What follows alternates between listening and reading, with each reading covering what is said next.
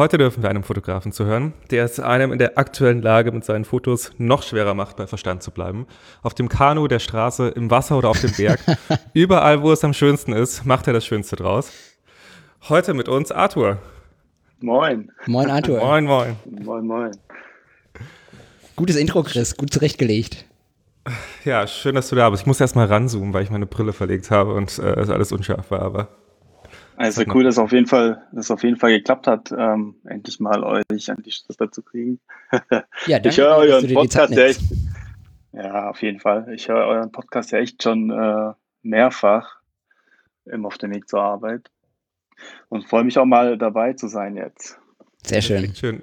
Ich sehe dich auch immer, wenn ich durch Instagram gehe, dann habe ich das Gefühl, dass äh, du relativ häufig von anderen retweetet wird oder deine, deine Fotos irgendwo äh, mit erscheinen mhm. und erwähnt werden und deswegen scroll ich auch immer an dir vorbei und es ist auch wirklich immer so, wenn man so die Fotos von dir sieht, ist es so, ja, es gab mal diese Zeit vor Corona. Da durfte man, noch, man, da auch sein. Da durfte man da noch sein. Da ich, durfte man, jetzt ja. ist sogar schwer dahin zu träumen, weil man sich so denkt, ja, also man könnte es ja machen, einfach ins Auto und dann los und dann, ähm, ja. Ja. Nee, es sagt auf jeden Fall eine sehr schöne Sehnsucht. Vor allem, wenn man im tristen Berlin oder im tristen Hamburg sitzt aktuell. Was ja sonst eigentlich ganz schön ist, aber aktuell halt einfach nicht viel zu bieten hat. Ja, das glaube ich. ja. Pablo, du hattest erstmal für den Anfang ein paar Themen. Ähm, wollen wir mit Fragen starten oder wollen wir erstmal so ganz grundsätzlich über Neuerungen, Neuigkeiten sprechen? Die Neuigkeiten, über die jeder schon gesprochen hat. Okay, dann, dann sprechen wir kurz über die Neuigkeiten. Wir sprechen natürlich kurz über Fuji und über die Fuji-Ankündigungen. Ähm, Fuji-Film hat den 400H Pro abgekündigt. Hatte einer von euch viel mit Fuji fotografiert? Ich habe, achso, sorry. Nee, äh, ja, witzigerweise, ich hatte mir den irgendwie, ich hatte so, so ein Heft und da schreibe ich mal alles auf, wenn ich irgendwo auf Instagram oder im Internet was sehe. Und da stand, hatte ich mir diesen Film aufgeschrieben, dass der bei Nebel und Sonne so ein bisschen ganz gut wirkt und die mhm. Farben ganz cool sind. Und dann hatte ich gedacht, okay, jetzt bestellst du dir den mal. Und ich hatte mir bestellt und als er ankam, kam die Nachricht, dass die den rausnehmen. Mhm. So, und so habe ich den Film im Prinzip kennengelernt. Ich habe noch keine Fotos damit gemacht. Ah, krass, okay. Die Scans, ja, die Scans noch nicht bekommen irgendwie. Mhm. Ähm, ja, daraufhin wollte ich mir auch direkt neue bestellen. Und Gab's dann waren sie sechs überall, nee, ausverkauft oder, oder sechs Stück haben irgendwie 90 Euro gekostet oder fünf Stück 90 Euro. Ja. Und da habe ich mir bei Photo Impacts war das, da konntest du ja deine E-Mail hinterlegen. Und sobald die welche da haben, kriegst du eine E-Mail. Ja. Aber bei viermal hab, war ich zu spät. Also es kam eine E-Mail, der Film ist auf Lager, ich bin direkt auf den, Klink, äh, auf den Link und zack, war schon wieder weg. Mhm. Und letztens konnten wir nochmal zwei Stück ergattern. Mehr ging nicht. Ah, okay. Deswegen, ich bin mal gespannt auf die, auf die Resultate und ähm, ob es wirklich so bleibt, dass der Film tatsächlich nicht mehr produziert wird. Ja, es hat sich so ein bisschen wie so eine Final Fear of Missing Out angefühlt, dass man sich dachte so, ah, jetzt habe ich ihn doch zu wenig fotografiert oder mhm. äh, nicht richtig ausprobiert mhm. und halt genau solche Sachen wie halt Nebel und so weiter auch nicht die Chance gegeben, dass der Film da wirken kann. Ja. Ähm, ich habe so ein paar alte Scans nochmal äh, rausgeholt oder wollte nochmal alte Bilder, die ich äh, damals noch mit dem Epson-Scanner gescannt habe, mit dem Parkon nochmal nachscannen und da relativ viel Fuji äh, 400 Pro, das ich irgendwie 2019 geschossen habe, gefunden. Und die waren schon alle ganz gut, die Bilder. Ich, ich habe äh, also ich habe auch ein paar Fuji äh, 400 Pro verschossen. Ähm, ich kenne die halt so aus den, den, ganzen amerikanischen Hochzeitsfotografen, schwören halt irgendwie auf ihren Fuji 400er. Ähm, und ich finde den für die Grüntöne halt ganz schön, weil der das Grün so ein bisschen so ein bisschen grüner darstellt als so ein, so ein Portra oder so. Ähm, ich finde, mit Portra kriegt man immer direkt so, so einen Californian-Look rein, aber mit, mit diesem 400er kriegt man einfach so ein, so ein sattes europäisches Grün irgendwie schöner eingefangen eigentlich. Und trotzdem habe ich immer mehr Portra fotografiert. Und jetzt ärgere ich mich natürlich auch, aber Genau, die Nachricht hieß ja so, sie haben den aufgekündigt, weil sie einige Ressourcen dafür, diesen, diesen vierten, vierten Layer irgendwie, nicht mehr so richtig gekriegt haben während Corona und wegen den Lieferengpässen und dass sie den jetzt aufkündigen. Ich meine, sie haben ja andere auch wieder zurückgebracht. Mal gucken. Ja, nee, wäre da auf jeden Fall schön. Das, Aber jetzt, das Gruselige ist natürlich, dass jetzt Portra mehr oder weniger das Monopol auf professionelle C41-Filme hat, im Mittelformat zumindest. Ah, mal gucken. Mal gucken, wie da die Preise sich Ja, gestalten. ja, Ich habe, ähm, ich war gestern im Rossmann und äh, die ganze Zeit, also man, natürlich schaut man ja immer, ob es noch ein bisschen Kodak Gold gibt. Und das Fach war immer noch leer, aber das neue Preisschild war schon dran. Äh, der kostet jetzt nicht mehr 7,95, sondern 9,99 Euro für einen Dreierpack. Ähm, die haben schon krass angezogen. ja. Na gut, aber das, das, also das war ja tatsächlich auch schon angekündigt, bevor der Fuji aufgekündigt war.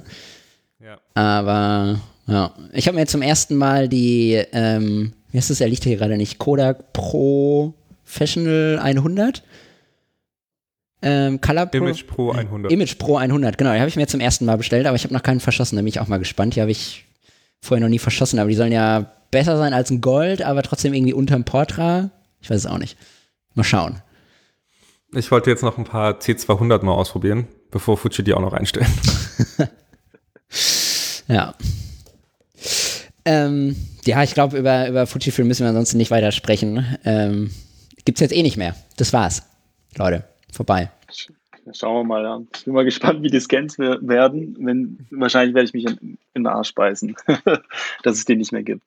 Ja, es war schon, war schon schön, aber nur gut, also wenn irgendwas nicht mehr lieferbar ist, können sie jetzt auch nichts machen.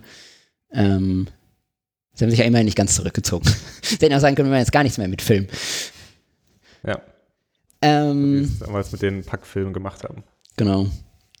Das zweite Ding, ich weiß gar nicht, ob wir darüber sprechen wollen. Wollen wir kurz über Clubhouse sprechen? Wollen wir nicht über Clubhouse sprechen? Es steht so auf meiner Liste, dass man vielleicht mal darüber sprechen muss. Ich bin sehr zwiegespalten, muss ich sagen. Ja, Okay, also vielleicht, okay. machen, ja. ja. Okay, dann, dann sprechen wir kurz über Clubhouse. Vielleicht sollten wir aber einmal ganz kurz erklären, was es ist. Ich weiß nicht, ob das alle mitgekriegt haben. Clubhouse ist nicht wirklich neu, gibt es glaube ich schon länger, ist nur jetzt irgendwie durch diese ganze Agentur und digitale Medienmenschen so aus der äh, äh, auf den Olymp gehoben worden und jetzt benutzen es auf einmal alle. Ähm, die, die ganzen Agenturmenschen und Influencer und Co. Ähm, ist quasi Live-Audio-Chatrooms, äh, wo man eine Live-Session machen kann und im Gegensatz zum Podcasten muss man live dabei sein. Man hat keine Chance, es hinterher nachzuhören. Dafür kann man aber Gäste live mit reinziehen und wieder rausnehmen und dann ergibt es so eine interaktive Kommunikation. Ich habe es nur einmal ausprobiert, äh, tatsächlich mit Arthur. Ähm, ich habe gesehen, dass Arthur gerade online ist und irgendeinen Talk mit zwei anderen Leuten gehalten hat und dachte, ah, geh jetzt mal rein. Und dann habe ich mich auch irgendwann gemeldet und habe auch was gesagt. Das war einfach das erste und letzte Mal, dass ich Clubhouse benutzt habe. Chris, ich weiß nicht, ob du es schon mal benutzt hast. Äh, ja, ich hab das, ähm, witzigerweise kennst du das, wenn man auf eine neue App geht und dann seine ganzen alten Freunde, mit denen man Ja. in Ewigkeit nicht mehr Ja. gesprochen hat, wiedergefunden hat. Ja, die einen da waren alle, halt auch nur so. alle, alle followen. Ja, genau. Und dann hatte ich tatsächlich irgendwie um zwei Uhr morgens so eine komische Sitzung mit, äh, mit wirklich alten Freunden und es hat total Spaß gemacht, sich mal wieder zu hören. Ähm, und wir haben das dann auch die nächsten Abende gemacht. Äh, allerdings, ich hatte so ein bisschen, also die, die Backstory dahinter war ja so ein bisschen, dass äh, die Gründer von äh, Clubhouse irgendwie wachsen wollen, um zu wachsen und dafür halt auch vieles in Kauf nehmen und äh, zum Beispiel halt auch keine Reporting-Funktion haben, dass wenn Ja. irgendwo Hate Speech oder sowas drin ist, äh, das reported wird und dass sie halt, dass die Gründer halt auch fast das so ein bisschen forciert haben, dass es halt in Kanäle auch geht, äh, die da nicht angemessene, keine angemessenen Inhalte auch Ja. äh, propagieren Ja. und äh, da nicht wirklich gegen vorgehen. Und das ist halt so ein bisschen schwierig, gerade in der heutigen Zeit und gerade mit der Macht, mit der man sowas hat, wenn man einfach so ein neues Sprachrohr, so ein neues, so eine Social Media Plattform launcht. Voll. Deswegen finde ich das nicht so geil. Aber ich äh, habe habe die Hoffnung, dass sowas halt nachkommt und muss sagen, dass halt dann dieser, also ich habe auch kurz reingehört und ansonsten habe ich auch diese, es gab so ein paar internationale Fotografie-Talks auch. Ist halt ganz interessant, dass man halt wirklich mal kurz reinschalten kann, wie so ein Radiosender. Mal schauen kann, ah, ist das interessant und dann bleibt man drin oder dann geht man wieder und sucht sich was anderes aus. Und dass man das halt auch wie so ein endlos Podcast so ein bisschen nebenbei hören kann. Ja. Gefühl. Ja, was ich ganz gut finde, wenn, wenn man irgendwie äh, bei einem Talk zuhört, dass man sich halt auch melden kann und auch was sagen kann oder fragen kann. Das ist halt echt ganz, äh, fand ich ganz cool. Ich war auch in dem einen oder anderen Talk mit ähm, Ben Bernschneider mal drin Genau. oder Ben Hammer und ähm, da ist schon ganz cool, wenn man mit denen auch tatsächlich nochmal ja, persönlich ähm, reden kann oder fragen kann oder irgendwas, äh, wenn irgendwas ist. Das kann man beim Podcast nicht, wenn, wenn irgendwas das falsch stimmt, ist. Oder das stimmt. Wenn jemand man's gerade nicht Quatsch versteht. dann kannst du nur mit dem Genau, Kopf schütteln, aber genau. du kannst nicht sagen, was redet der da eigentlich? Ist doch falsch. Genau. Ja. Aber ja, Aber dafür musst du auch in dem Moment dabei sein, ne? Also du kannst, Genau. im Podcast kannst du halt hören, wenn du den Berg besteigst, wenn du im Auto zur Arbeit fährst oder wenn du abends im Bett liegst. Ähm, und Clubhouse kannst du halt nur dann hören, wenn du gerade Zeit hast. Das finde ich ist Ja. ein bisschen der Downer. Ähm, und ich nutze es halt immer nur, wenn ich WLAN habe. Also unterwegs habe ich es jetzt auch noch nicht Ja. benutzt, weil keine Ahnung, wie viel Datenvolumen das jetzt ähm, ja, das weiß ich auch nicht. Es ist halt auch äh, leider sehr exklusiv, ne? dadurch, dass man eingeladen werden muss, dafür, dass man ein iPhone braucht und das ist, also ich, es gibt einfach keine technische Limitierung mehr 2021, dass es nicht auf dem Android und nicht im Web geht. Also, weiß ich nicht. Ähm, das ist keine Ausrede, finde ich, wenn man so ein großes Netzwerk baut.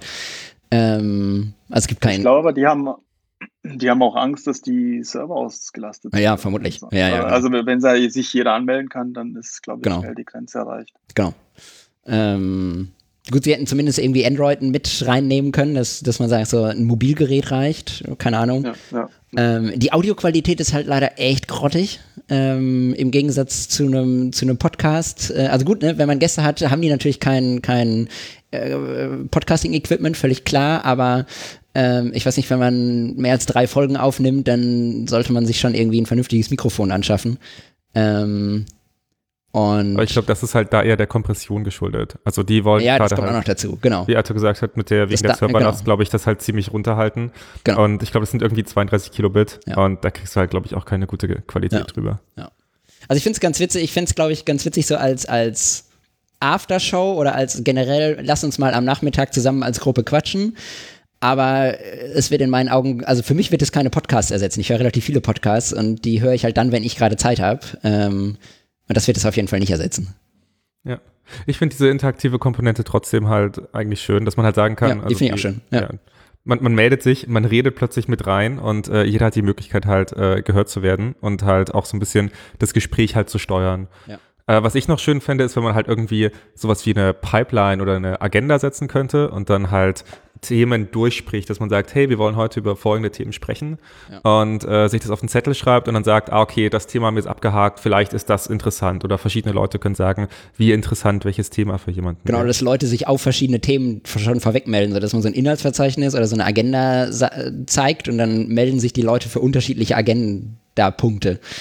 Ähm, Ja. also weil ich Aber mal schauen. Also ich finde es zum Beispiel auch schwer mit dieser interaktiven Art, so, du stellst eine Frage, kommst dann da rein, erzählst dann was, dann ist der Ausstieg aber mega schwer, weil eigentlich willst du ja dann wieder aussteigen und gar nicht mehr mitsprechen, weil du hast den Channel gar nicht eröffnet. Aber diesen Punkt zum Ausstieg zu finden, ist halt auch schwierig, wenn du erstmal im Gespräch Ja. bist. Ja. Na gut, Und wenn, und wenn, wenn die ganzen Leute ihre Mikros nicht ausmachen. genau. Ja, Oder sowas, ja. Aber das, Es gab ja auch so ein paar Protest-Channels, die einfach nur Silence hatten. Und was ich aber auch trotzdem ganz wichtig oder ganz witzig fand, ähm, war, dass es so eine, gefühlt so eine Knicke gab. Dass jeder erstmal so, also jeder hat versucht, sein Mikrofon auszuschalten, und das wurde zumindest am Anfang gesagt. Und dann war auch jeder so ganz höflich und hat gesagt, vielen Dank, dass ich äh, sprechen darf und so weiter, hat jemanden jeden ausreden lassen. Man hat halt das, was wir, was Pablo und ich, wenn wir den Podcast machen, dass wir merken, wenn der andere gerade was sagen möchte und dann doch eine Pause machen und zurückziehen, dass man sich nicht so ins Wort fällt. Diese ganzen Probleme ähm, merkt man da halt auch noch ein bisschen, was, äh, was ganz interessant zu sehen ist.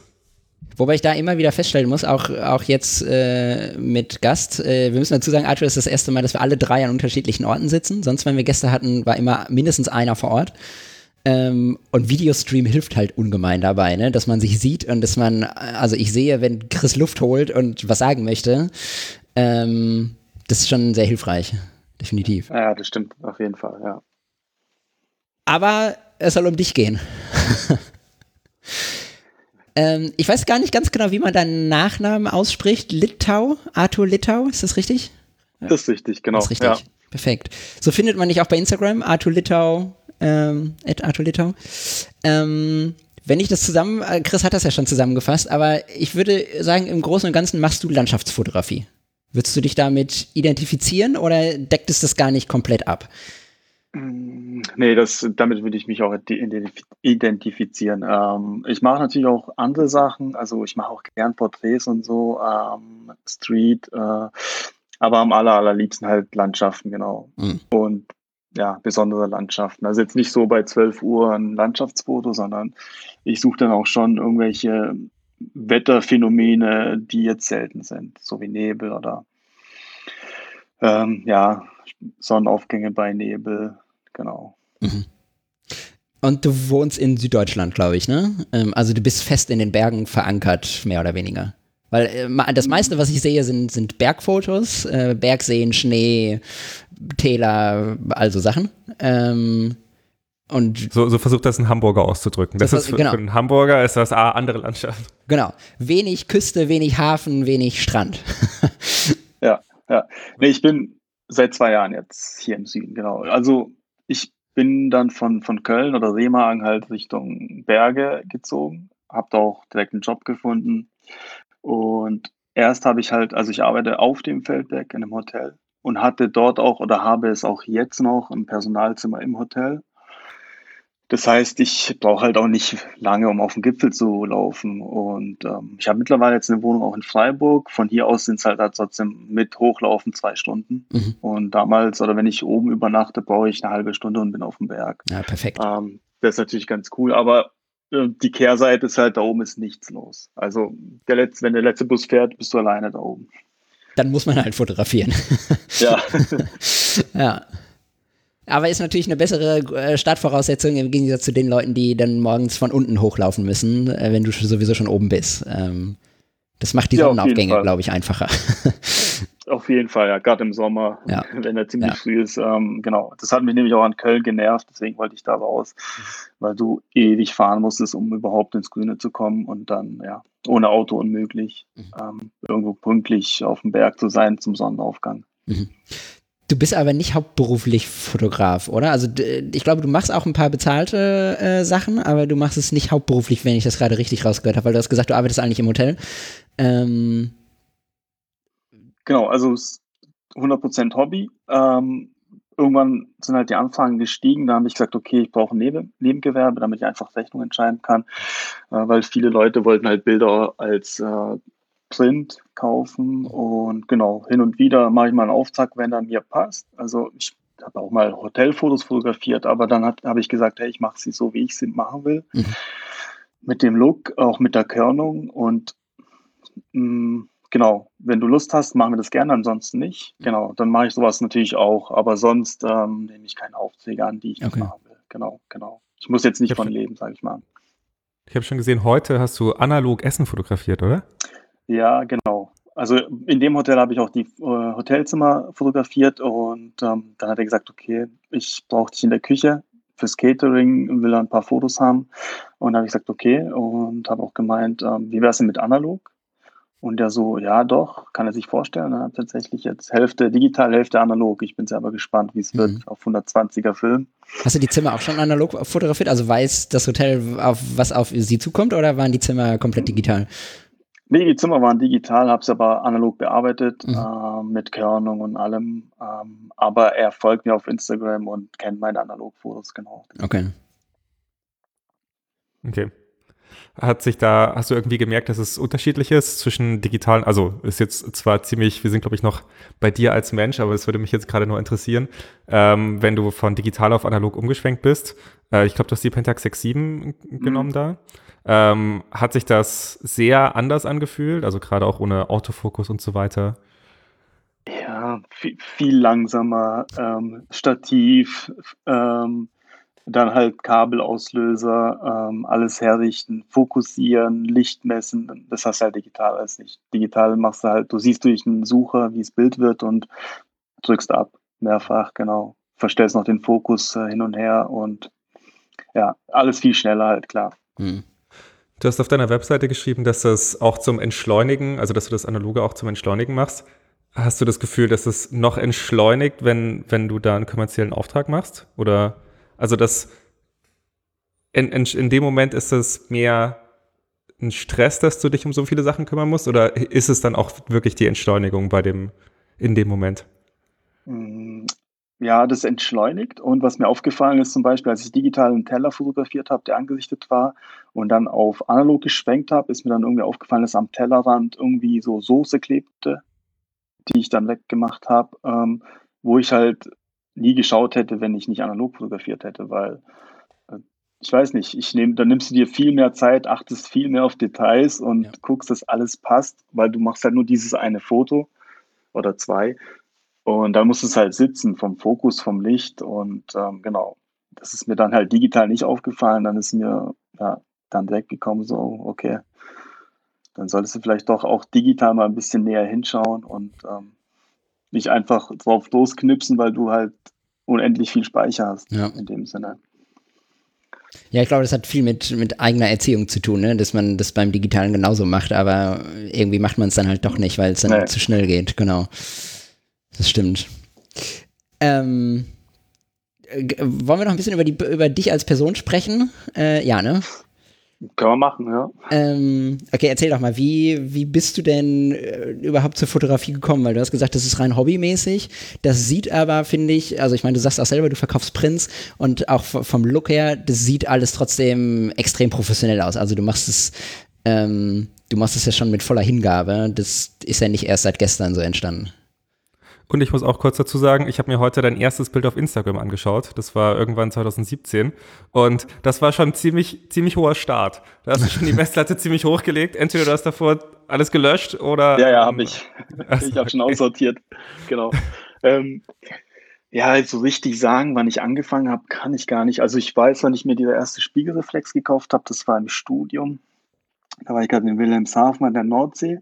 Mhm. Und ich habe da schon viel mit dem Handy geknipst. Ähm, als die Handys schon so Kameras hatten, wo der Kopf nicht ein Pixel war, sondern wo man was drauf erkennen konnte. Und keine Ahnung, ob ihr Wilhelmshaven kennt. Ähm, alle haben sich so ein bisschen, äh, bisschen über die Stadt ausgekotzt, weil sie doch so hässlich ist und so, so grau und überall Arbeitslosigkeit. Aber ich fand doch die ein oder anderen Ecken ziemlich schön und habe gesagt, okay, jetzt kaufe ich mal eine Spiegelreflexkamera, weil ich einfach mal das auch festhalten will, was ich sehe. Und das war so der Start, sage ich mal, in die, in die Fotografie. Und alles, was ich halt bis dahin gelernt habe, habe ich mir irgendwie durch YouTube-Videos beigebracht oder durch Lesen. Also ja, einfach machen und tun und wie, wie hast du dann da drin deinen, also ich meine, ich habe schon das Gefühl, dass du einen deutlichen Stil hast, also dass man Fotos von dir wiedererkennt. Wir haben äh, vorhin kurz geschaut, ob äh, es gibt ja diese German Romers. Ähm, ob du da auch mit dazugehörst. Ähm, ich würde sagen, dein Stil geht so ein bisschen in, in die Richtung auch von denen. Also sind sehr, alle Fotos sind sehr episch, wenn man das ja. so Sehr episch und sehr clean. Ja. Ähm, genau. Ja, die, äh, die, uns ist ein wichtiger Punkt aufgefallen, weshalb du, äh, also du gehörst nicht dazu und wir haben dann auch herausgefunden, es gibt einen wichtigen Punkt, Unterschied in den Fotos, woran man es erkennen kann. Ähm, meistens fotografieren sie sich gegenseitig in irgendeiner Landschaftsszenerie und äh, du tust es nicht, sondern du hast cleane Landschaften zum Beispiel. Ja, ja. Und wenn jemand in der, im Bild ist, bin ich selber und ja. habe meinen Fernauslöser. Genau. Ja. Ähm, Nee, die German Romers, die kenne ich halt auch mittlerweile zum Glück. Ähm, aber das waren auch so diejenigen, auf die, wo ich hingeschaut habe damals. Das weiß ich noch. Ähm, das waren so die ersten, denen ich gefolgt bin und äh, dessen Bilder mir echt gefallen haben, weil ich finde halt, wenn du digital fotografierst, brauchst du einen eigenen Stil. Mhm. Weil sonst kannst du ja jedem die Kamera geben und an den Ort stellen und er soll ein Foto machen, dann sind die Fotos ja alle gleich.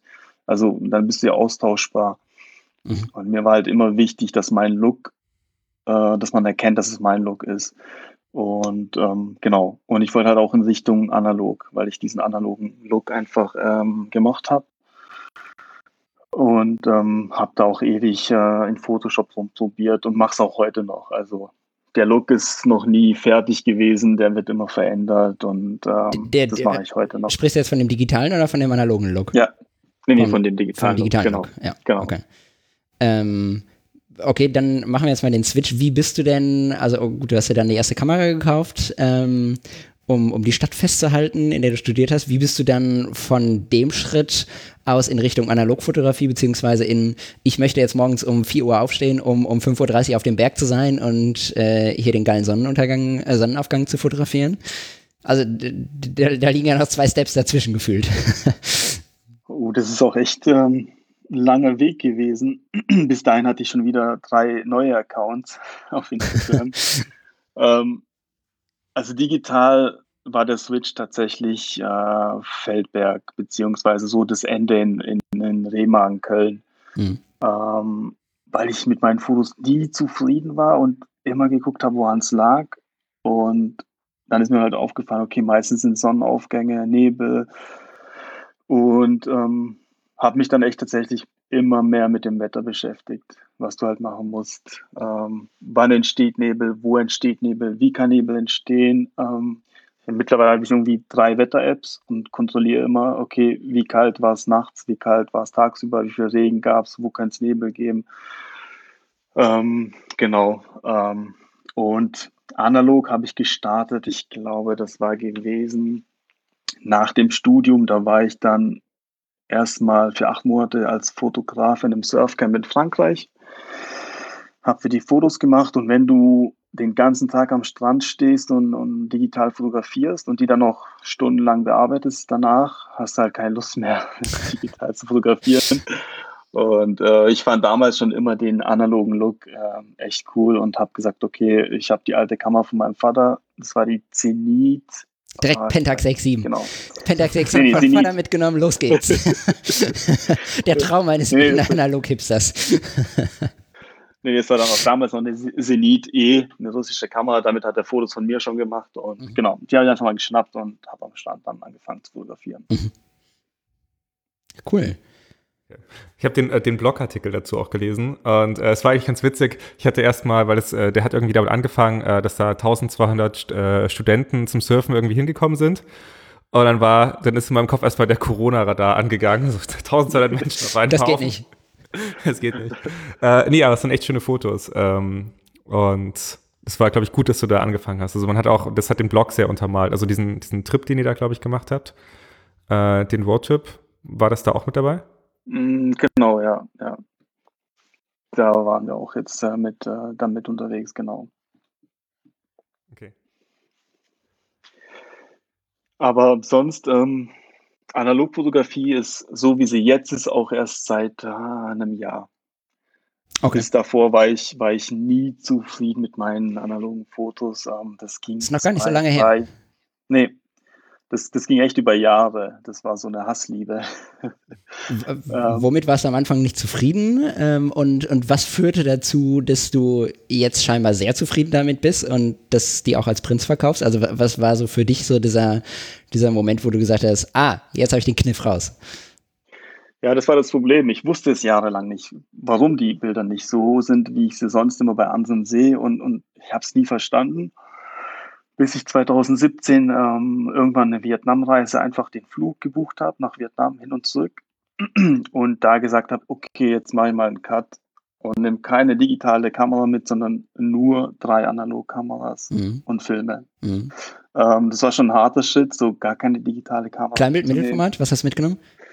Äh, ich hatte nur Kleinbild, Mittelformat okay. hatte ich damals okay. noch gar nicht. Ähm, und so war ich jetzt darauf angewiesen, nur analog zu fotografieren. Und ähm, mit den Bildern kam ich dann zurück und war echt erstaunt. Und dann kam auch so die Erleuchtung, dass ich ja immer, wenn es gut war, habe ich digital fotografiert und immer danach, wenn es dann wieder verflogen, wenn der Nebel weg war oder die Sonne so weit auf, äh, aufgegangen war, habe ich geswitcht auf analog.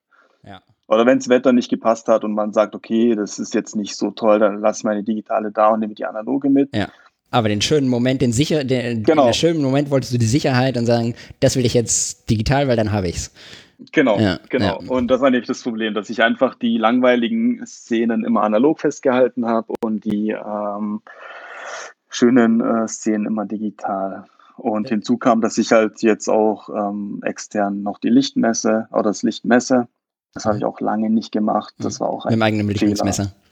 Genau, ja.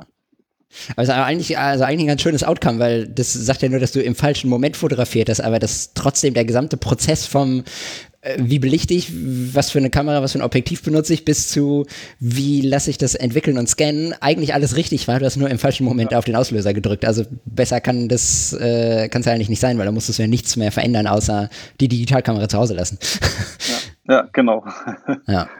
Und das war dann der, der, ja, die Erleuchtung. Was, was, was, was für ein Resultat ist das für dich jetzt heute? Also wenn, wenn wir jetzt äh, zum heutigen Zeitpunkt springen und du stehst morgens um, keine Ahnung, wann du aufstehst, 4.30 Uhr, um den Sonnenaufgang zu sehen, nimmst du dann noch eine Digitalkamera mit und schießt einfach mit beiden gleichzeitig im selben Moment oder sagst du, nee, jetzt will ich erstmal das analoge Safe haben? Nee, das mache ich nicht mehr, dass ich, äh, ich nehme auch immer nur eine Kamera mit in der Regel, also in der Regel. Manchmal, jetzt letztens hatte ich natürlich mehrere Kameras dabei, weil ich wusste, es wird sehr, sehr gut. Aber sonst nehme ich äh, immer nur eine Kamera mit. Also eine, eine digitale oder eine analoge, in der Regel analog. Okay. Genau. Ja. Wie viel steckst du dann in die Nachbearbeitung bei den analogen? Weil du meintest bei den digitalen, dass du halt dann sehr lange auch bei Photoshop sitzt und versuchst es auch zu optimieren. Ha, das weiß ich dann beim Da weiß ich schon die Antwort drauf, ja. weil wir da in, äh, drüber schon gesprochen haben. Aber finde ich gut. Auf, auf Clubhouse, ja. ja. Äh, nee, äh, analog mache ich tatsächlich nichts mehr. Das ist ein Vorteil. Echt? Deswegen auch habe okay. ich gesagt, äh, wenn ich nach Vietnam gehe, ich hatte auch keinen Bock, wenn ich mit tausend digitalen Bildern zurückkomme, die alle zu bearbeiten. Ja. Und analog musst du halt einfach, ich mache da einfach nichts mehr. So wie sie kommen, so lasse ich sie.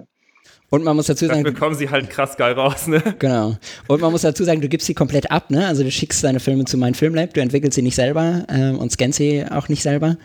Ähm, sondern machst du den, den All-Inclusive-Service quasi. Ähm, der zwar, sein, genau, der genau. zwar seinen Preis kostet, aber dafür halt auch echt gut ist. Also das muss man auch mal sagen. Ich war auch immer mega zufrieden mit den Ergebnissen von denen. Ja. Gerade weil sie einem nee, Tipps mitgeben und sagen, ja, ist ein bisschen unterbelichtet, ein bisschen überbelichtet, versuch mal das und das. Ja. Ja, ja genau. Das, da, da kam auch der Tipp, hey, benutze mal einen externen Lichtmesser, ja. weil deine Bilder meistens unterbelichtet sind. Und ich habe schon überbelichtet, dachte ich. Ähm, genau. Und ich habe auch selber Scan probiert. Ich hatte mal einen Canon-Scan 9000 Mark II. Den habe ich auch. Steht ja. Ähm, genau, aber es war echt ein Kampf und dann habe ich irgendwie aufgegeben und habe gesagt, okay, ich bin einfach, ähm, also mein Anspruch ist so hoch, da komme ich jetzt auf die Schnelle nicht mehr hin, weder mit Scan noch mit entwickeln. Ja, verstehe ich. Und ähm, du, äh, ich habe ich hab das gesehen, du hast, äh, ich habe das bei Instagram gesehen, du hast ein Foto von der, ich glaube, das war eine Bücherei gemacht. Ähm, ich glaube mit der Fuji, wenn ich das richtig gelesen habe, ich weiß es nicht genau, mhm, was, äh, was irgendjemand sich als großen Print bestellt hat bei dir, was du äh, auf relativ großen Print bestellt hast. Ähm, und selber überrascht war es, wie gut die Details sichtbar sind und, und wie hoch das aufgelöst ist am Ende nach einem ordentlichen Scan. Ja, da war ich echt, also bin ich heute noch überrascht. Mhm. Also es waren, das, der Print ging äh, zwei Meter auf einen Meter. Mhm. Ähm, gemacht wurde es auf Fuji 6 mal 4,5 und ich habe früher alles in der kleinsten Scangröße scannen lassen, weil es einfach am günstigsten war. Genau. Äh, großer Fehler im Nachhinein. und habe dann mit Jörg Bergs, also mit dem von meinem Filmlab, mit dem Inhaber telefoniert und er meinte, nee, du musst ihn nochmal scannen lassen in XXL. Und dann ist es kein Problem. Das habe ich dann auch gemacht und das war echt, also man hat halt alle Details gesehen und obwohl es, das war der Film, ähm, äh, Cinestill war das gewesen. Und der Cinestill ist ja jetzt schon körnig ja. und ähm, man sieht eigentlich schon so mal dieses rote Licht ja. sehr stark. Aber an dem Bild war es echt perfekt. Also man hat äh, keine Körnung in dem Fall gesehen. Es war alles scharf und ich war echt überrascht. Cool. Seitdem scanne ich halt auch immer in XXL. Also alles, alles was als Print äh, irgendwie ähm, ja. entstehen könnte. Ja, direkt die Luxusvariante. Sehr gut. Ähm, nee, aber gerade wenn man das so groß abzieht, ist es ja echt brauchbar. Du klingst, als wärst du immer. Achso, ja. Äh, nee, nur weil du, gerade wenn du das Wetter checkst und du schaust, okay, wie sind die Temperaturen äh, in, in, der Nacht, am Morgen und so weiter, ähm, du bist, glaube ich, immer sehr, sehr gut vorbereitet äh, auf alles. Wie viele, wir, wir, haben da, wir hatten das Interview mit Feli und ihrem Freund damals und ähm, die meinten, neun von zehn Bildern werden bei ihnen was äh, auf einem Film. wo, wo oh, Pablo ja. und ich, glaube ich, immer noch jedes Mal so, und schon bei 9 von 10 und wir sind halt jedes Mal so, ah, nee. Ja. da sind wir noch nicht. Was denkst du bei deiner Ausbeute, wenn du Fotos machst? Wie viele sind solche geilen Shots, wenn du, also auf deinem Film? Wenn ich jetzt losziehe und weiß, wo ich hingehe, dann sind es ähm, auch so 8, 8 von 10. Ja. Oh Gott. Ach Chris, wir sind einfach die also, wir, sind einfach die, wir sind einfach die einzigen Amateure hier. Wir müssen halt einfach mal mehr rausgehen. Weniger podcasten, weniger zu Hause hängen, mehr rausgehen. Auch bei Corona, glaube ich. Aber ich, ich rede mich immer damit, ich, ich wohne ja nicht im Gebirge, ich wohne ja nicht in den Bergen. Hier in Hamburg, was soll ich denn fotografieren? Natürlich, das ist immer eine perfekte Ausrede. Oder? Nee, aber ich habe da einen fetten Respekt vor. Also ich glaube auch gerade diese ganze, diese ganze Vorbereitung, die da reinsteckt, dieses ganze Wissen, dass du halt davor schon hast und diese Experimente und dass du dich dem selbst aussetzt und sagst, okay, jetzt nehme ich halt, äh, jetzt fotografiere ich halt nur mit dieser einen Kamera, ähm, um dir das so aufzuerzwängen. Ich glaube, dass äh, das führt auch unweigerlich dahin, dass du halt genau diese Fotos auch schaffst, Ja. äh, die du da rausholst. Lässt du uns ein bisschen an deiner Vorbereitung auch teilhaben? Also nach was suchst du? Nach was, also ähm, sowohl örtlich als auch äh, situationsabhängig. So, was sind die Merkmale, wo du die App aufmachst und sagst, boah, da muss, ich muss am Wochenende da und da hin, weil ich glaube, das wird geil. Ja gut, ähm, ich kenne den Ort jetzt hier halt jetzt mittlerweile ziemlich gut, gerade so äh, Titisee, Schluchsee hinten, Feldberg. Und ich weiß jetzt zum Beispiel, wenn es lange geregnet hat und nachts halt ähm, also unter 10 Grad fällt zum Beispiel und morgens ist irgendwie Sonne angesagt, dann weiß ich schon, wo es Nebel gibt und wo ich hin kann und wo die Sonne aufgeht und ähm, meistens weiß ich auch, wie das Bild am Ende aussehen wird. Also stelle ich mich ins Bild, stelle ich mich nicht ins Bild, wo mache ich das Bild, ähm, das weiß ich halt schon vornherein, genau. Also, also Vorbereitung ist da halt echt manchmal Gold wert, das sage ich auch immer allen, die mit mir irgendwie losziehen, weil ich früher konnte man ja noch mit anderen Leuten losziehen. ähm, und dann habe ich immer ganz oft gesehen, ich hatte halt mein, ich mache dann irgendwie fünf, sechs, sieben Bilder und die sind alle gut und pack dann im Prinzip auch schon zusammen, während die anderen dann irgendwie noch so rumrennen und äh, ihr Motiv suchen und irgendwie am Ende hinkommen äh, oder herkommen und sagen, ah, ich habe irgendwie nichts Gescheites oder nichts Brauchbares. Ähm, genau, weil du halt vorher, also man muss sich am besten halt vorher schon die Gedanken machen. Das heißt, du kennst auch die Location immer schon im Voraus. Also du fährst ja. nicht zu irgendeinem See oder zu irgendeinem Berg, wo du, weil das war ich noch nicht, aber ich laut Google Maps und laut Satellitenbildern und irgendwie laut, laut anderen Bildern müsste das da ganz geil sein um die Uhrzeit. Das machst du nicht. Hm. Ja, doch gibt's auch, aber dann ist es meistens nicht beim ersten Mal, dass ich da gute Bilder hinkriege, sondern dann beim zweiten, dritten Mal, genau. Ja, also ich suche auch neue Spots und, und schaue mir die mal an morgens, wie sieht's da aus. Mhm. Und ähm, ab und zu habe ich Glück, aber meistens muss ich dann nochmal hin, irgendwie ähm, ein zweites oder ein drittes Mal. Ja. Wie oft in der Woche ziehst du so los und, und machst äh, und machst du Sachen? Oder auch im Monat? Ich weiß nicht, wie, wie du das runterbrechen kannst. Aktuell könnte ich das ganz gut runterbrechen und sagen, gar nicht. Aber ähm, also wie, wie ist das bei dir? Wie oft ziehst du dann los und machst du was? Ja, aktuell ist bei mir auch schwer, weil ich ja Vater geworden bin. Ähm, aber früher war es tatsächlich irgendwie vier, drei bis vier Mal die Woche und mhm. dann vor der Arbeit. Mhm. Also wenn ich um 11 Uhr, meistens habe ich um 11 Uhr angefangen zu arbeiten, dann konnte man auch ganz entspannt auf dem Feldberg äh, fotografieren ja. gehen, ja. Sonnenaufgang mitnehmen, nach Hause frühstücken und dann ab zur Arbeit. Okay. Genau, das habe ich dann ziemlich oft gemacht, ja. Ja, das klingt gut. Klingt schön. Statt joggen gehen, einfach mal morgens noch. Ja. Voll. Voll, nee, klingt richtig gut. Ja. Äh, wie schaut es mit deinem Equipment aus? Was nimmst du mit? Äh, so viel habe ich gar nicht. Ähm, digital habe ich eine Kamera, das ist die Sony Alpha 6000, spiegellos, fotografiere schon ewig mit der. Und ähm, analog habe ich halt Pentax 6.7. Äh, das ist so das, was ich am meisten mitnehme. Die Fuji, die ist jetzt erst seit kurzem wieder aktiv. Die war wie lange tot und ich hätte sie fast weggeschmissen. bis irgendjemand auf äh, Facebook was, glaube ich, in der Gruppe gesagt hat, hey, du hast gesagt, die ist kaputt und ich so, ja, und ich war auch hier schon bei einem, bei einem Verleiher oder bei einem analogen Verkäufer, der auch repariert und der gemeint hat, nee, die ist kaputt, lohnt sie nicht mehr. Lass mal ruhig hier. Halt den, ist kaputt, genau. lass mal ruhig hier. ja, da habe ich den Tipp bekommen, dass ich das mal zu CT Kameraservice schicken soll, habe ich dann gemacht und ähm, der hat es tatsächlich irgendwie repariert gekriegt für den Preis, den ich auch maximal hätte zahlen wollen. Genau. Und ähm, die nehme ich jetzt auch ganz gerne mit, weil die halt echt handlich ist. Also, das ist so die perfekte Mittelformatkamera zum Reisen. Ich glaube, die wiegt nicht mal ein Kilo, ich weiß es gar nicht. Siehst du, Chris, okay, das, das, das siehst du, das ist wieder genau, das äh, bekräftigt mich in meiner Motivation, mir doch eine Mamiya 7 zu organisieren. Das, das löst jetzt gleich wieder hier so ein Gear Acquisition Syndrom aus. Alle, alle googeln das, die Kamera steigt ins Unermessliche.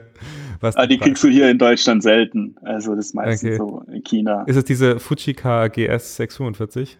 Hm, nee, ich müsste mal kurz holen. Oh, Moment. Und zwar Es ist die Fuji GS 645S Professional. Uh. Die hat hier so, so, ein- die hat hier so, so ein Gummiding als Sonnenblende. Ah, okay. Die Und sehen halt echt auch aus ist- Mamiya 7. Genau, das Witzige ist, Voll. die Bilder, wenn ich sie so mache, also normal, sind sie hochformatig. Ah, okay. Und Krass. die wiegt halt Ja, echt sie- nichts. Ja, Das- sieht halt echt so wie die perfekte Reise-Mittelformatkamera aus. Voll. Praktisch. Komm in die Show Notes, habe ich verlinkt. Geiles Zeug. Okay, also bist du relativ leicht unterwegs. Das ist eigentlich ganz gut. Ja, außer ich habe die Pentax dabei. Dann habe ich nochmal ein zweites Objektiv und Stativ, dann komme ich schon auf meine 10, 12 Kilo Rucksackgewicht. Okay. Kleinbild äh, schießt du gar nicht mehr? Ähm, oder? Fast nicht mehr, nee, weil äh, es ist zu nervig, den Film voll zu kriegen. Und auch dieser Ähm, Druck, ne, ja. wenn, wenn von 36 Bildern 35 gut werden müssen, müssen ah, dieser, Ja. dieser Druck, Ja. das verstehe ich. Das habe ich auch immer. Ich denke mir so, 36 muss ein gutes dabei sein. Ja, nee, auf Weiß nehme ich die noch mit. Ähm, meine Contax G1 Ja. habe ich hier noch. Äh, die hatte ich auch in Vietnam dabei. Ähm, genau. Aber wenn ich jetzt so für einen Tag irgendwo hochgehe, ähm, nehme ich keine Kleinbildkamera mit. Muss Okay. zu heißt, du lange auf die, auf die Bilder warten. Das heißt, du nimmst auch wirklich nur ein oder zwei Filme mit, weil du machst eh nur so sechs, Nee. sieben Fotos. Achso, oder wie viele? Nee, nee, Filme habe ich dann schon alles dabei. So. Es kommt schon auf die 20 Filme. Und dann vor Ort gucke ich meistens, okay, was nehme ich für einen Film? Ah, Ob ich, Ach, ach, ich den Porter, Okay, du hast Oder dann auch nehme ich den- den- dabei. ja, ja, genau. Oder den Cinestill, ähm, das kommt dann auf die Situation an. Ja. Hast du Sinister schon mal in den Bergen geschossen? Also so ohne, also ich meine, Sinister denkt man ja immer, okay, Tungstenlight und äh, also, alte, alte Tankstelle im Neonlicht mit einem Oldtimer Alte davor. Genau. Äh, nee, damit habe ich echt schon ein paar echt gute Bilder im Wald gemacht, wenn es neblig war und die Sonne so ein bisschen äh, durch den Wald geschienen ist oder hat, ähm, ist der Film echt gut. Also bei Nebel und Sonne oder gerade so Sonne kann ich den echt empfehlen. Was, was sind so Und dann halt und dann halt belichten auf ähm, ASA 500. Mhm. Wa- Was sind so deine, deine Kopfregeln? Also, dass wenn du irgendwo stehst und dann äh, hast du ja irgendwelche Überlegungen, dass du sagst, ah, hier nehme ich jetzt ein Portra 400 oder hier nehme ich ein Portra 160 oder hier nehme ich ein Cinestil. Äh, Fuji war ja nicht dabei, hast du ja gerade selber gesagt, hast du noch nie draußen viel fotografiert. Ähm, und ich glaube, Schwarz-Weiß habe ich auch nicht gesehen. Also, du schwankst ja dann vermutlich zwischen Portra und Cinestil. Also Portra 400 nehme ich ganz gern, wenn ich irgendwie überm Nebel bin oder unter mir irgendwo Nebel ist und, und, oder Landschaft und Sonne. Und Cinestill nehme ich halt wirklich, wenn ich äh, in der Suppe stehe und die Sonne gerade so sehen kann. Ja, krass. Ähm, ja. Genau. genau. Also, Also wenn ich die Farben nicht brauche. Ja, ja, ja. Ja. Ja. Gibt es irgendwas, wo du sagst, so, okay, das brennt mir schon seit Ewigkeiten unter den Nägeln, das würde ich gerne mal fotografieren. Diese Szene habe ich irgendwie im Kopf. Oh, ich glaube, da gab es viele. Ich male sie mir auch meistens in meinem Buch. Echt? Hast du alle, ja nicht, alle? Ja, ja, dass ich sie Okay, ja nicht krass. vergesse. Also gerade dieses Bild äh, im Kanu, wo ich dann auf dem See bin und, und Nebel und Sonne, darauf habe ich echt ein Jahr gewartet, habe es mir auch extra irgendwie aufgemalt. Ähm, aber was mir gerade einfällt, ähm, müsste ich mal überlegen.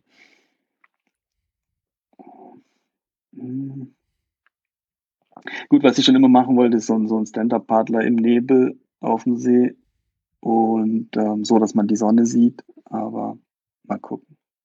Was ich, du hast, du hast vorhin gesagt, so, wenn du selber in der Suppe stehst und die Farben egal sind, nimmst du, nimmst du ein Cinestil. Finde ich ganz geil, weil ich habe gerade deine letzten Fotos angeguckt und das allerletzte ist zum Beispiel ein Bergsee oder ein See vor einem Wald, äh, tief im Nebel verhangen. Ähm, und das andere ist eine, ist eine Straße, ich glaube bei Sonnenaufgang, äh, so, so, ein- so ein äh, so ein Landweg äh, mit einem Schild, äh, wo die Sonne so vor dir aufgeht. Beides relativ düster, ohne besondere Farben, beides Portra 400. Zumindest laut den Gut, Hashtags, die du benutzt hast. Aber bei dem einen, ja, nee, das ist richtig, da hatte ich den Port auch da verwendet. Aber bei dem einen ist der Nebel halt noch über mir, glaube ich, bei dem See. Ja, ja. Und da sieht man die Sonne nicht. Das Problem ist, wenn du die Sonne nicht siehst, brauchst du, also ist Cinestill halt langweilig. Ähm, genau, und das mit dem Weg, da war ja noch, da ist noch ein bisschen Grün und Landschaft. Ja. Das deswegen. Es fällt mir sowieso relativ schwer, in deinem Feed analog und digital auseinanderzuhalten. Also ich sehe es immer nur an den, an den Hashtags, die du benutzt, ob es jetzt ein analoges Bild ist oder nicht. Ähm, Das ist auch mein Plan. wie, wie würdest du sagen, wie ist im Moment so deine Mischung? Also nimmst du, gehst du eigentlich nur noch analog raus, wenn du rausgehst, oder? Mm, aktuell tatsächlich 90% analog. Okay. Das heißt, ab, also ich war auch, das heißt, das meiste, was du ab äh, spätestens diesem Zeitpunkt postest, könnte ich von ausgehen, müsste eigentlich analog sein. Ja gut, da musste ich halt immer auf die Bilder warten ähm, und ich habe halt auch sehr viel digitale Bilder, die ich nach und nach ab und zu mal bearbeite und mhm. poste. Das heißt, es ist nicht immer up to date. Ja.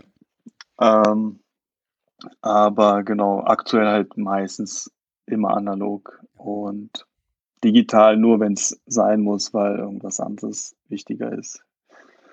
Mhm. Also wenn ich zum Beispiel keinen Bock auf Stativ habe. Ah, an, halt analog, analog, schießt du immer mit Stativ und digital ja. Hand. Na gut, äh, ich meine, vor Sonnenaufgang oder zum Sonnenaufgang brauchst du halt ein Stativ, Klar. weil ich ja meistens den Porza 400 auf ASA 200 schieße und dann nochmal eine Blende mehr nehme. Mhm. Also wenn er sagt Blende 4, nehme ich halt eine Blende 2.8. Mhm. Und das ist meistens äh, nicht mehr aus der Hand zu machen. Das ist irgendwie ein Fünfzehntel oder mhm. ein Dreißigstel. Und da muss du halt Stativ aufbauen. Das ist so der einzige Nachteil. Oder wenn ich mich ins Bild äh, stellen will, dann geht es halt analog auch ja. nicht, weil dann brauche ich den Fernauslöser. Klar. Was ist, wenn du äh, du hast gerade gesagt, so wenn, wenn der Belichtungsmesser sagt Blende 4, nimmst du eine 2.8er. Ähm, wenn du ein Stativ hast, könntest du auch einfach, also keine Ahnung, ich schieße echt wenig Landschaft, aber ich denke mir mal, wenn ich Landschaft mache, muss es hier Blende 8, damit es alles scharf ist. ich mache Blende 8 und dann ziehe ich einfach die Belichtungszeit hoch und dann sind es halt zwei Sekunden, egal. Es steht auf dem Stativ. Äh, nee, ich mag das ganz gern, wenn der Vordergrund unscharf ist und nur das, was ich fokussiert habe, scharf. Äh, ist dann meistens irgendwie ein Wald oder ein Baum, der aus dem Nebel guckt. Ähm, deswegen, ich mag das eigentlich ganz gern. Oder ich spiele auch damit so ein bisschen, dass der Vordergrund immer unscharf ist oder der mhm. Hintergrund unscharf und der Vordergrund scharf. Mhm. Also ich, ich habe noch nie eine Blende 5.6 und größer verwendet. Ja, krass. also immer 4 oder 2.8, das okay. ist so das sind so meine Blenden. Okay. Ich finde, das kann man bei der, bei der Pentax auch ganz gut machen. Das Objektiv ist scharf ja. genug. Und äh, es gibt halt trotzdem, also ich meine, du hast halt diesen schönen tiefen Effekt. Und der kommt halt dann echt schön raus. Wie, ist es, wenn ihr zusammen in den Urlaub fahrt? Äh, ist es dann, wie, wie viel Fotografie kommt da rein und wie genervt ist deine Freundin, Frau davon? Ja, mittlerweile ist es eingeschränkt. da darf man nicht jede Kamera mitnehmen. also da, dann, dann heißt es immer zwei Kameras und dann heißt es ja zwei analog oder digital und analog. Dann, ja, okay, zwei analoge. Und dann, ja, aber die Point-and-Shoot, die nimmt ja auch nicht viel Platz weg. Und, und die Contax G1, die kann ich mir über die Schulter hängen. also meistens ähm, habe ich dann schon fast alle analogen Kameras dabei. Ich lasse dann digital halt so, äh, lasse ich daheim. Okay. Ab und zu nehme ich die, die Drohne mit, wenn ich wirklich denke, okay, es macht Sinn. Ähm, aber die kann ich auch sonst daheim lassen. Okay, aber dann auch im Urlaub früh aufstehen, ja. einmal Tag vorher auschecken und dann auch morgens losgehen. Ja, auf jeden Fall. Das rate ich auch jedem, der irgendwie im Urlaub sagt, äh, der, ich weiß nicht, also ist doch das Geilste, wenn du im Urlaub morgens losziehst und Fotos machst, da sieht es doch alles ganz anders aus. Der Strand ist leer ähm, oder der Hafen ist leer oder du findest einen Markt, der gerade irgendwie von Einheimischen belebt ist. Also da lohnt sich doch das früh aufstehen und ich meine, mega geil. Halt ja. mittags, mittags am Strand weiter. Ja. Also. Das ist auch meine Art des Urlaubs zu machen. Lieber morgens oder ja. abends äh, irgendwie was erleben und dafür tagsüber nochmal nappen äh, und irgendwie mal auch was anderes erleben. Voll. Brauchen wir danach und, meistens und ein bisschen Urlaub davon. Ja, und, und viele ist ja so, fotografieren immer den Sonnenuntergang, das verstehe ich nie. Also klar, der geht halt, äh, wenn du irgendwie an der Atlantikküste bist in Frankreich, geht halt die Sonne dann im Meer unter und hinter dir auf. Aber dann sind halt, halt so viele Menschen am Strand und jeder fotografiert den Sonnenuntergang. Und, und, vor allem, sehe ich da. Und vor allem dauert es so zwei Minuten und ist vorbei. Also ja, dieser ja. Zeitraum ist gefühlt beim Sonnenaufgang immer, du hast immer einen Tick mehr Zeit beim Sonnenaufgang als beim Sonnenuntergang, habe ich das Gefühl. Ja, ja. Und der Himmel färbt sich halt dann auch schön äh, über Meer, wenn er ja. hinter dir aufgeht. Genau. Das wissen halt viele auch nicht. Ja. Wie, wir haben vorhin schon kurz über deine Prints gesprochen. Ähm, seit, seit wann machst du die und wie läuft das Print-Business äh, bei dir ab? Also wie sagst du, okay, das ist jetzt erstmal, also oder vielleicht erstmal, hast du irgendwie um dich herum Leute, die dich anschreiben, um Ratschläge bitten? Hast du da irgendwie eine Community oder für, dich selber, wo du dann auch sagst, okay, da habe ich dann auch herausgefunden, welche Fotos sich vielleicht für Prints eignen würden und ähm, Wie bist du das angegangen? Mm, Gut, die meisten, die schreiben mir tatsächlich auf Instagram. Ähm, der Trick, oder soll ich den hier verraten? der, der Trick ist einfach, dass du äh, Leute suchst, die deine Prints äh, oder denen deine Prints gefallen könnten, Restaurants, Hotels, und diese Leute halt auf Instagram so lange nervst, bis die einfach auf deiner Seite sehen, was du so machst und, und auch irgendwann sehen, dass du auch Prints machst und dann kommt halt eine Anfrage für 20 Prints in einem Hotel oder ein 4 Meter Print in einem Laden oder ähm, keine Ahnung, was, was ich schon so alles hatte. Nervst ähm, im Sinne von, du schreibst sie an oder nervst im Sinne von, du folgst denen und likest deren Bilder und kommentierst irgendwie und bist einfach aktiv? Genau, ich bin da einfach aktiv. Ich kommentiere, um, schreibe mit denen, schreibe dir mal eine Nachricht, ja, ja, ja. mal eine Story ähm, und dann kommen wir irgendwann ins, ins Schreiben. Eigentlich, eigentlich guter, guter genau. Geschäftsmann. Ja, ja, ja. Vor allem 40, 40 Prints für so ein Hotel äh, lohnt sich halt ganz anders, wie irgendwie ein, zwei Privatprints zu verkaufen. Ja, ja, mir bringt es halt nichts, wenn irgendwie in Australien jemand sitzt und der dann einen Print kauft. Ähm, oder ich tausend Follower habe, die irgendwie in Amerika sitzen. Also ich versuche es halt irgendwie regional zu streuen. Ja, richtig gut. War, war der große Print von der, von der ähm, Bibliothek, war das auch für die Bibliothek oder war das privat verkauft quasi? Mm, nee, das war jemand hier in Freiburg, privat, genau. Ja. Weil ich hätte ja. mir auch vorstellen können, dass, dass sich das, die Bibliothek das auch selber irgendwo hinhängen würde, könnte. Oder, keine Ahnung, der Inhaber oder der Geschäftsführer oder wie auch immer. Achso, nee, nee, genau. Nee, das war privat hier in Freiburg. Ja. Für eine Bibliothek aber auch. Ja. Okay. Also für eine, für eine private Bibliothek. Okay, ja, ja. Dann passt es ja wieder. Das heißt, man kann aber auch Bilder bei dir anfordern, die du nicht auf deinem Printshop zeigst, aber die du, wo man weiß, dass es von dir ist, zum Beispiel. Genau, alle Bilder, die man auf Instagram sieht, im Prinzip, oder auf Facebook, äh, eignen sich dafür. Jede Größe, jedes Material, das ist, genau. Ich habe halt nur einen Printshop so ein bisschen klein gemacht, weil die meisten haben dann trotzdem andere Wünsche. Ja. Irgendwie Format oder Plexiglas oder Alu-Bond, genau. Ja, nee, verstehe ich. Okay, aber bei, bei Pablo drehen gerade die Hasen durch. Nee, meine Freundin ist reingekommen. Ah, okay, aber würdest du sagen, dass äh, der Printshop sich für dich oder für dich die Prints sozusagen lohnen als äh, Nebengewerbe oder ist es einfach wirklich nur, da kommt immer mal wieder was rein? Ja, da kommt immer mal wieder was rein, aber meistens sind es halt nicht irgendwie so 30, 40 Formate, sondern große Formate, wirklich. Mhm. Paar, paar mehrere hundert Euro dann, ähm, genau. Hast du mal ähm, also, ne, okay, ne, Moment, wir bleiben, ich habe zwei Fragen. Wir bleiben erstmal bei den Print-Sachen. Ähm, hast du, ich habe zum Beispiel noch nie was auf Alubond gezogen. Ähm, äh, ich habe äh, damals, als ich noch Hochzeiten vermehrt fotografiert habe, relativ viel auf Feinart-Papier gedruckt oder drucken lassen, äh, besser gesagt. Ähm, klar, Abzüge, äh, direkte Fotopapierabzüge kennen wir, glaube ich, auch. Ähm, was Leinwand haben wir, glaube ich, auch alle. Ich weiß, es gab damals mal, als äh, jeder noch einen Blog hatte, wurde man irgendwann mal gesponsert von irgendwie leinwanddrucken.de oder wie auch immer, wie sie alle hießen und hat irgendwie mal eine Leinwand zugeschickt gekriegt. Was ist da so dein Favorit an Materialien zum, zum Printen und Aufhängen? Du hast ja jetzt vermutlich ein paar gesehen davon. Also ich selber mache alles nur auf Feinart, äh, Fotorack-Papier mhm. mit Holzrahmen und ich würde am liebsten auch nur sowas verkaufen, aber äh, Privatpersonen mögen halt irgendwie Leinwand, ähm, Acrylglas, Alu-Bond. Ähm, ich finde halt Feinartpapier auch geiler, muss ich sagen. Es ist einfach am besten, um, um irgendwie was ja. aufzuhängen. Ja. Meiner Meinung die verschiedenen, nach. Die verschiedenen Papiertypen erstmal ausprobiert vorher, um dich so zu entscheiden und gesagt, okay, das ist so mein Standard oder das will ich halt auch anbieten? Mm, nee, da variiere ich immer, äh, je nachdem, ob es viel Farbe hat, schwarz-weiß oder ähm, ob es irgendwie kontrastreich ist oder viele dunkle Stellen hat, genau. Da gucke ich immer so, was am besten passt. Schwarz-Weiß, schießt du noch Schwarz-Weiß? Ich habe, glaube ich, schon lange. Mm. Ich glaube, ich kenne kein Schwarz-Weiß-Foto von dir, um ehrlich zu sein. Wenig, ja, sehr wenig. aber, aber auch, aber mache ich auch gerne, auch gerade Landschaften im Nebel. Ähm, okay. Auch aber, digital, äh, auch analog dann?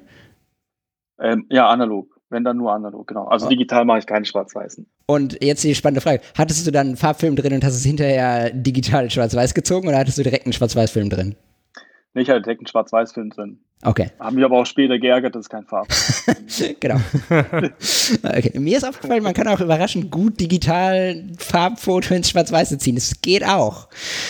Ja. Werde ich jetzt vielleicht für gelüncht, ich weiß nicht, aber Stimmt. geht eigentlich ganz okay. Weil die Körnung und die, die Kontraste sind ja trotzdem, ja, ich weiß nicht das gleiche, aber es geht. Stimmt, ja. Auf die Idee bin ich noch gar nicht gekommen. Ich habe das Gefühl, der, äh, der Schwarz-Weiß-Film hat dann trotzdem noch mal ein bisschen mehr Dynamik. Ja, ja, klar. Das ist nicht so, das, ja. Ähm, ich hatte noch eine zweite Frage, sie ist mir gerade entfallen. Ähm, nee, genau, jetzt habe ich die zweite Frage. Ähm, geht ein bisschen in eine andere Richtung. Du hattest vorhin, als wir den Videocall gestartet haben, zum Beispiel noch ein anderes T-Shirt an. Ähm, da stand Patagonia drauf. Ähm, ich hätte auch, wenn ich deine Fotos sehe, so, ich habe gesehen, du hast, ein, du hast ein paar Mal zum Beispiel das Geo-Magazin getaggt. Ähm, äh, ich würde, wenn ich deine Fotos sehe, auch so, würde ich auch so denken an Geo, National Geographics, äh, Jack Wolfskin, Patagonia.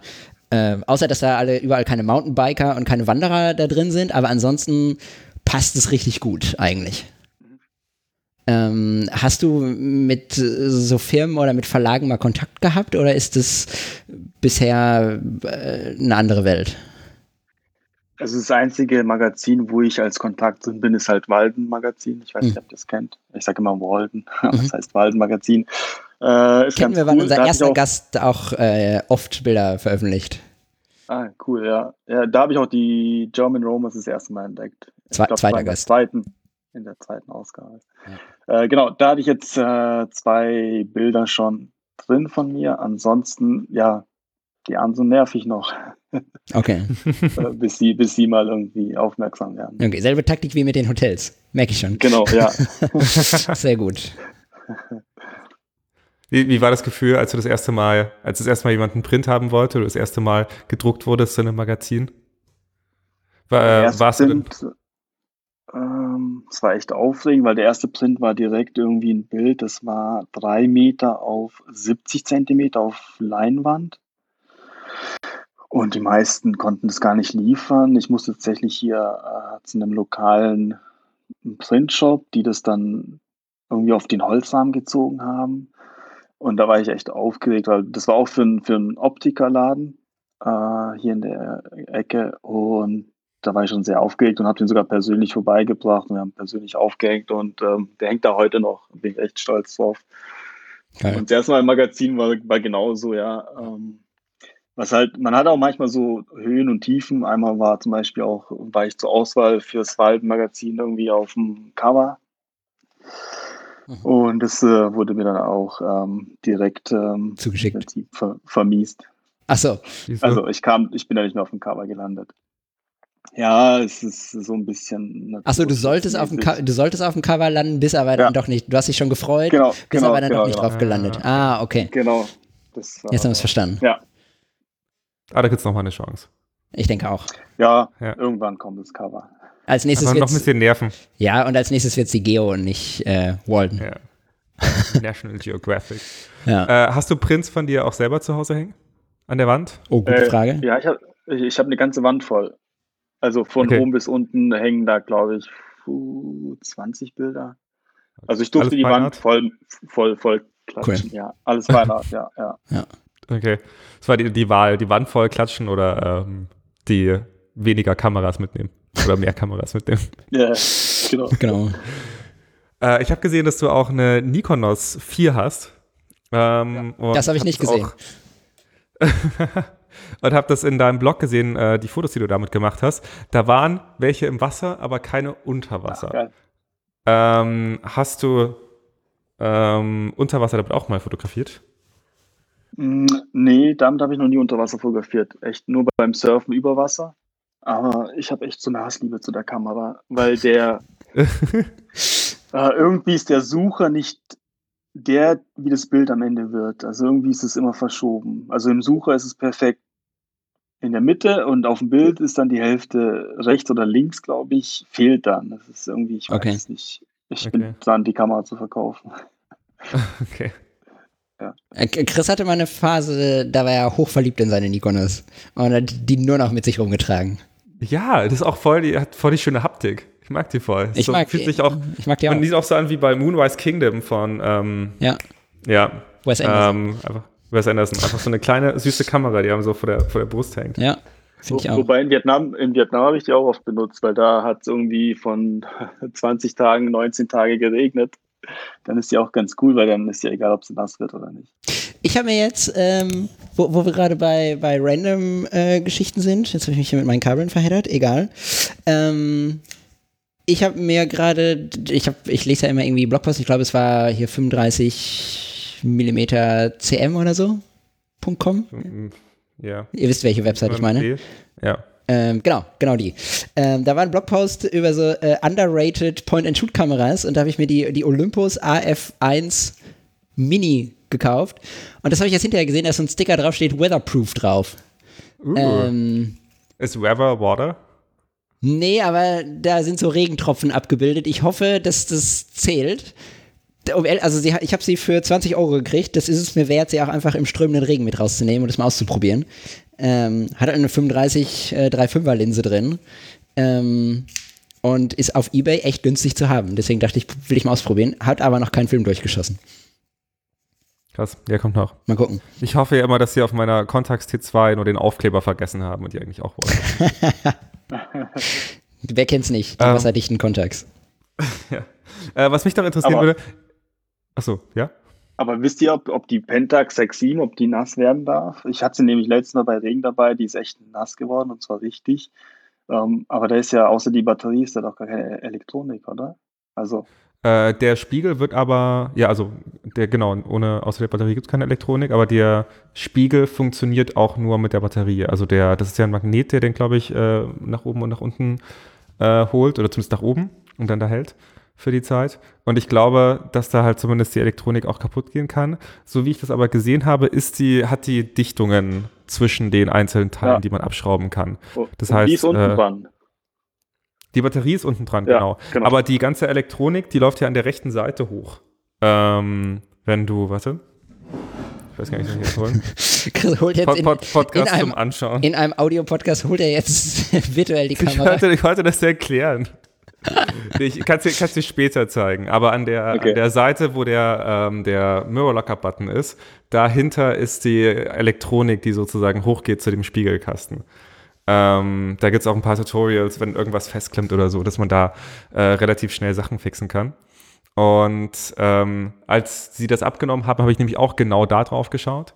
Und äh, da sind halt äh, relativ, also da sind halt Dichtungen überall drin. Das heißt, ich kann mir vorstellen, dass sie zumindest jetzt nicht weather sealed, aber ein bisschen abgehärteter ist als andere Kameras. Ja, okay. Nee, das habe ich mich gefragt, als ich damit mal unterwegs war. Aber ich nehme so, also, halt, ich nehm auch immer alles mit im Regen und halt irgendwie dann einen Ärmel oder eine Jacke drüber und ansonsten, also da ist mir auch die Situation wichtiger als die Kamera, obwohl bei einer Pentax kann ich Aber das auch nur verstehen. als ITler sagen. Mit einer Kamera kann ich, also mit einer Pentax kann ich das verstehen, da wäre es für mich vielleicht auch nicht egal. Ja. Äh, was mich interessieren würde, also du bist, glaube ich, wahnsinnig vorbereitet, Perfektionist, ähm, das Role Model eines Landschaftsfotografen oder eines äh, vielleicht auch für viele Situationen. Äh, Gibt es irgendwas, wo du sagen würdest, hey, das war ein hartes Learning, das hätte ich gerne einfacher gelernt und das könnte man sozusagen vielleicht auch anderen, die das hören, mitgeben, um schneller zum Ziel zu kommen oder sich auch dieses äh, Learning zu schenken, weil sie es von dir bekommen? Mm, Ja, eigentlich der ganze Workflow, den ich gerade so mache, den habe ich ja auch erst seit ein oder zwei, maximal zwei Jahren. Ähm, und davor war es ja auch nicht so und die Bilder waren auch nicht so gut wie jetzt, ähm, dass man halt einfach Stativ ähm, und dann einen extra Auslöser oder einen Kabelauslöser hat, ähm, das Licht halt richtig misst mit einem externen Belichtungsmesser. Ich meine, ich hatte auch Apps und alles Mögliche, aber irgendwie hat es nicht immer 100% funktioniert. Und halt mit dem Überlichten des Films, das hat auch lang gedauert, bis ich das mich so ein bisschen getraut habe, weil digital machst du ja immer, dass du unterbelichtest. Und dass ich mich wirklich mal getraut habe, irgendwie äh, anstatt äh, ASA 400, ASA 200 zu nehmen und dann nochmal eine Blende mehr, wie gemessen. Äh, genau, also ich meine, wenn du das alles umsetzt, dann Also kannst du eigentlich nichts falsch machen. Und dann halt die Bilder tatsächlich mal ins Labor schicken und nicht irgendwie zu DM. Das hatte ich letztens auch in einem Clubhouse-Talk, dass du eher dann enttäuscht bist von den Bildern und deine Kamera wieder wegschmeißt, ähm, dass du halt, ja, dich damit auseinandersetzt, aber irgendwann auch schnell die Bilder einfach ins Labor schickst und die professionell entwickeln und scannen lässt. Ja. Definitiv. Weil, ja.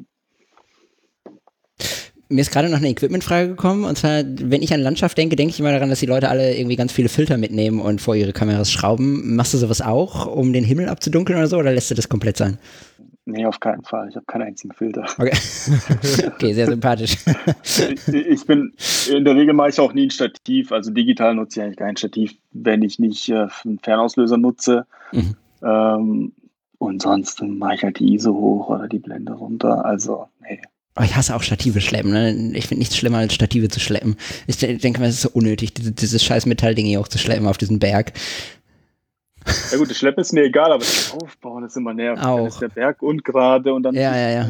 schief. Und ja, und dann bist du nicht um. genau, dann kannst du das Stativ auch nicht genau dahin stellen, wo du eigentlich gerade schon durchgeguckt hast und wo es perfekt ist, weil es nicht hoch genug ist. Ah, nee, es nervt mich auch alles. Nee. Nee, kein Freund. Ähm, äh, genau, eine Frage habe ich noch. Das ist aber so, so, so, ein bisschen eine Abschlussfrage. Ich weiß nicht, ob Chris noch äh, vorher welche hat oder ob du noch irgendwas hast. Mich persönlich würde eigentlich nur interessieren, ob du, also ähm, ich würde so deine Bilder auch in den Bereich des Realismus sehr einordnen und glaube ich immer sehr realitätsgetreu und das, was sie abbilden. Ob du auch mal überlegt hast, so äh, ein bisschen entweder was konzeptionelleres oder vielleicht auch andere Filme wie so ein Kodak Aerochrom ähm, so einen Infrarotfilm zum Beispiel äh, zu verwenden oder ähnliche Sachen. Ob du, keine Ahnung, ob Diafilm, so Ektachrom. So eine, so eine Bucketlist für dich gibt von Sachen, die du noch, die für dich sehr experimentell sind, aber die du mal ausprobieren wolltest. Äh, tatsächlich ja, so ähm, Nachtfotografie, ähm, analog. Okay. Also ich, keine Ahnung, ich, also da kommen wir wieder zu den Tankstellen. ich ich würde ich würd sehr gerne mal fotografieren, aber ich habe echt keine Ahnung, wie und wie man da das Licht misst und was man misst und, und, und diese ganze Umrechnerei, weil dann musst du ja länger belichten als angegeben. Das ist noch so der nächste Step, den ich mal gern machen will, genau. Also bei, und wo gibt es die Tankstellen? Und wo gibt es die alten Tankstellen ja. im Nebel? Wo gibt's die alten mit, Tankstellen? Mit, mit der Pütze davor, ja. Ja, genau. ja. ja. Und am besten dem Oldtimer. Oldtimer. Ja. Genau, dem alten Mustang, der gerade durchfährt. Ja. Wer kennt es nicht nachts? genau.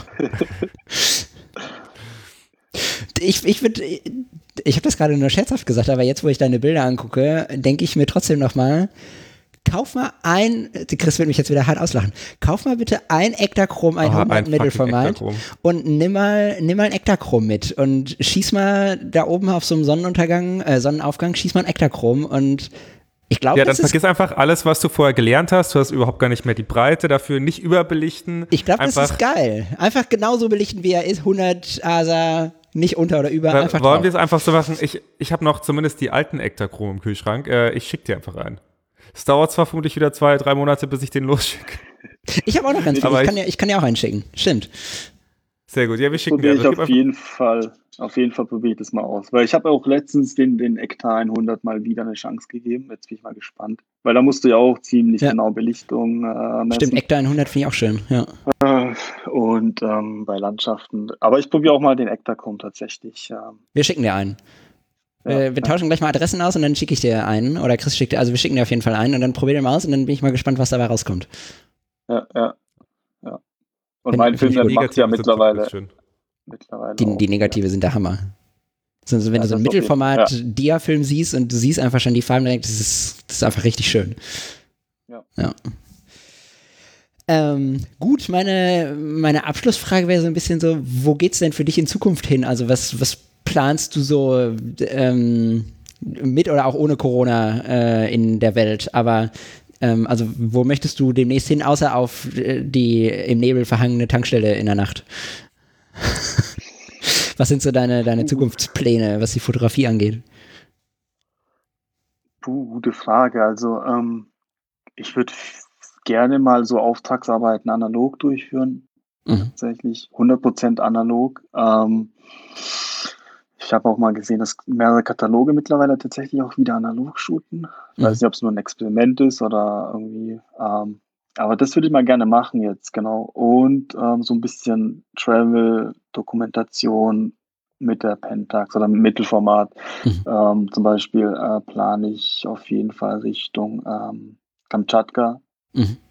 mal tatsächlich und dann auch nur analog ähm, so ein bisschen ja, zu fotografieren. Ich muss gerade googeln, wo Kamtschatka liegt. Äh, Sibirien.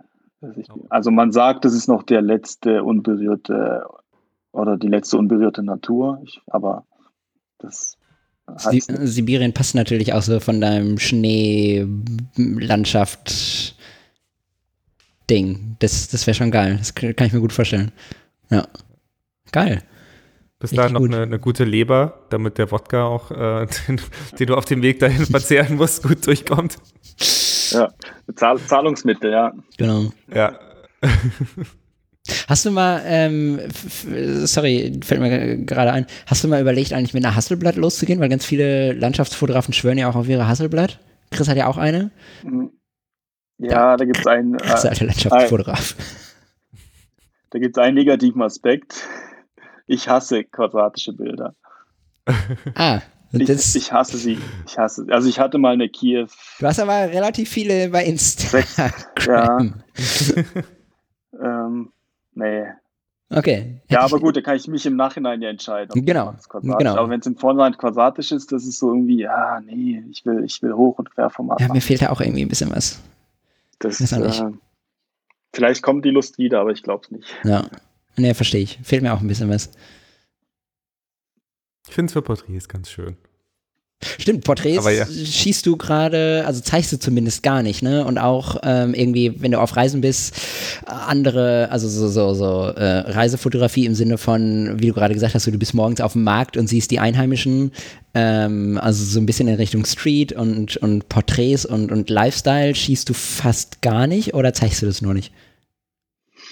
Hm, nee, ich habe eine Zeit lang auch sehr viel Porträts gemacht, gerade als ich in Köln gelebt habe, äh, um einfach äh, unter die Menschen zu kommen, weil ich da keinen kannte. Mhm.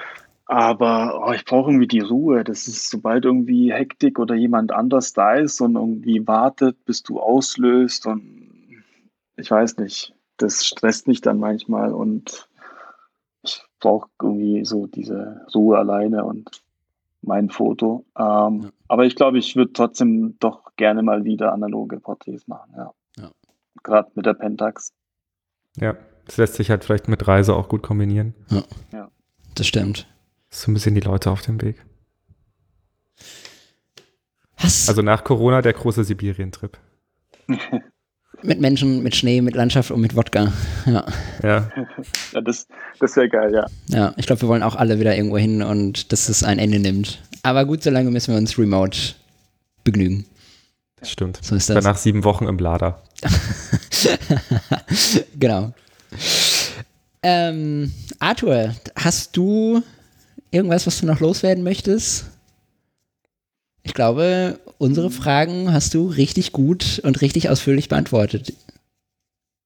Vielen Dank. Ja, also ich würde auf jeden Fall mehr Leute ermutigen, mal äh, wirklich analog mal auszuprobieren, ähm, weil du da einfach nochmal merkst, okay, ähm, oder mit der Materie dich befassen musst, wie ist das Licht und, und was ist wichtig äh, bei Licht. Ich meine, digital ist alles relativ einfach, weil du es ja siehst oder noch nachträglich bearbeiten kannst, was nicht richtig fokussiert, äh, belichtet wurde. Ja.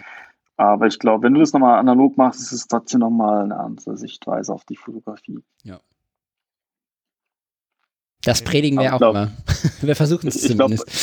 Ich glaub, ja. Bei euch hören sowieso nur Analogfotografen zu, von daher sind sie auf dem richtigen Weg. Eben. Ja. Nee, es hören auch, auch nicht Analogfotografen zu, das weiß ich. Paar digitale, die wir noch bekehren müssen. Genau. Jonas, du bist gemeint. verstehen. Jonas hat ja sogar alles, aber der benutzt es halt nicht. Der genau. benutzt die Spaßfotos. Genau. Ähm, ich habe gerade mal überlegt, zwei Themen habe ich noch auf der Uhr, die gehen aber nicht direkt an dich. Ähm, das, das, deswegen äh, war gerade die Frage. Ähm, wir haben irgendwann haben wir angefangen, äh, in der letzten Folge, glaube ich, haben wir erst damit angefangen.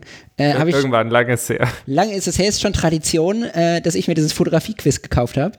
Ähm, habe ich schon darüber gesprochen. Ich habe gerade mal eine Handvoll Fragen rausgesucht. Ähm, ich kenne die Antwort, um ehrlich zu sein, schon, weil ich habe mir die Fragen rausgesucht, aber ich stelle sie euch trotzdem. Ähm, seid ihr bereit, Chris? Ich, ich glaube, äh, Arthur ist so jemand, der einen voll abzockt bei Genau, Spielen, genau. der einfach so voll viel weiß. Das Ding ist, Chris, jetzt wo wir Gast haben, musst du auch ein bisschen unsere Ehre retten. Du musst jetzt mehr Punkte Ah, nee, holen. Das ist voll gemein. Äh, genau. Ähm, okay, was also erste Frage. Was zeichnet eine zweieugige Spiegelreflexkamera aus? A. Zwei eingebaute Objektive. B. Ein Objektiv für Aufnahme und Sucher. Oder C. Ein rückseitiges Objektiv für Selfies. Nee. Achso. Sollen wir jetzt? Ja, B, Sagt man jetzt? B, oder? B, ja. Ja, ist natürlich richtig. Äh, ich lese die Antwort immer vor für den Lerneffekt. Äh, je ein Objektiv für Aufnahme und Suche ein geniales Kamerakonzept. Bis in die 1970er Jahre war diese Kameratypen meist für das Format 6x6 mm vor allem äh, bei Profis beliebt. Profis wie ihr es seid. Ja, ich habe neulich gesehen, dass diese die Rolleiflex irgendwas für 1000, also so eine TLR auch, für 1300 Euro weggeht. Und auch, ich meine, die Mamiya C330 ist ja, glaube ich, so die, die bekannteste von diesen äh, Twins. von Ah, jetzt nimm mal nicht alles vorweg. Ich habe noch eine zweite Twin-Frage. Aber okay. Sorry. Welche zweieugige Spiegelreflexkamera ist eine echte Legende? ähm, A, die Rolleiflex, B, die Mamiya C330 oder, oder die Yashica Mate 124. Hä? Das sind. Hä, das sind alles drei welche. Aber, also die sind ja alle drei ja, TLR-Kameras. ist ja die A, oder? Das ist ja die Legende. Genau, die Legende ist die Rolleiflex. Die anderen sind, glaube ich, inzwischen auch Legenden. Aber genau, die Rolleiflex, die wurde 1928 von der Firma Franke und Heidecke entwickelt. Krass, dass, dass das alles deutsche Firmen waren. Ähm, es gab damals kaum einen berühmten Fotografen, der sie nicht verwendete. Die Kamera war so beliebt, dass es über 500 Nachbauten gab. Krass. Ich habe so eine Seagull. Falls die irgendjemand haben möchte. Ich habe noch nie eine, eine Twin-Lens-Kamera besessen. Oh, ich hatte mal eine Yashica auch, wo man so oben reinguckt, ja. Jetzt kommt eine schwere Frage. Äh, welche US-Präsidentin, hier aber auch tagesaktuell quasi, ähm, welche US-Präsidentin-Gattin arbeitete als Fotoreporterin, bevor sie First Lady wurde? A. Eleanor Roosevelt, B. Jackie Kennedy oder Michelle Obama?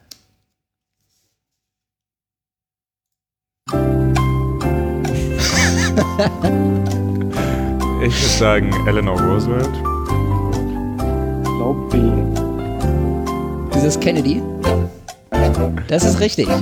Äh, Jackie Ah. Kennedy, 1929 bis 1949, pass auf, da ist aber auch ein, ein spannender Fakt drin. Als sie 1951 ihren späteren Mann John F. Kennedy kennenlernte, arbeitete Jacqueline äh, tatsächlich als Fotoreporterin für den Washington Times Herald. Ihr wöchentlicher Lohn betrug 42,50 Dollar. Sieht man, glaube ich, in der Serie Crown auch, das, die wir gerade suchten. Ja. Ah. Oh, da, oh, da sind wir bei Serien. Gut, dass du es sagst. Das kommt am Ende immer irgendwie raus. Ähm, ich habe auch gerade, ähm, ich habe das ein bisschen von, von Ben abgeguckt. Äh, ben Bernschneider, der hat davon immer geschwärmt und ich dachte immer so, boah, nee, die ist so alt, die willst du nicht gucken.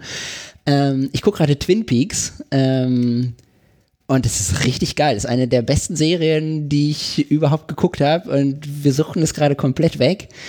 Richtig gute Serie. Mit einem richtig schönen Style und dieser Farblook und das, also diese ganze Regie ist einfach richtig, richtig schön. Kann ich sehr empfehlen. Für alle, die noch nicht gesehen haben. Wenn auch uralt. Nee.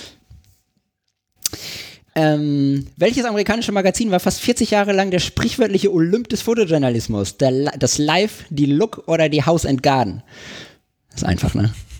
Ja. Ja, ist zu einfach, ne? Wisst ihr auch. Ist natürlich die Live. Ähm, Ich dachte, die Haus und Garten. Moment, hier, zwei, zwei, Fragen, zwei spannende habe ich noch.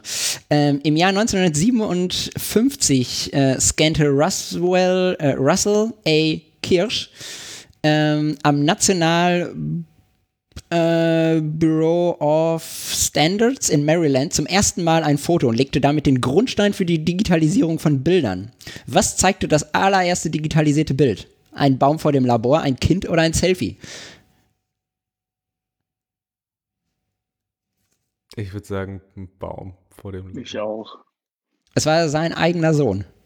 Ja. Ähm, und 2003 zählte das Live-Magazin, das Bild zu, äh, zu den 100 Fotografien, die die Welt veränderten.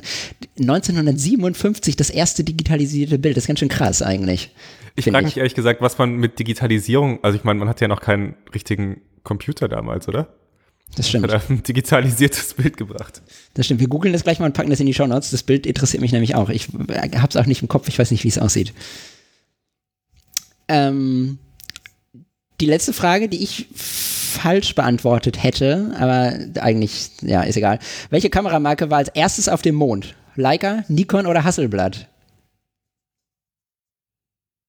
Hasselblatt. Ich hätte jetzt Hasselblatt gesagt, ja. Ja. aber ich weiß, dass auch eine Nikon Ja, ja. auch auf dem Mond war. Aber Genau, und Nikon benutzen, glaube ich, auch aktuell relativ viele, also zumindest als, äh, ich habe den Namen vergessen, als der Deutsche da oben war, hat man immer Nikon-Bilder gesehen. die ganzen Hipster-Astronauten fotografieren auch wieder auf Film. Genau.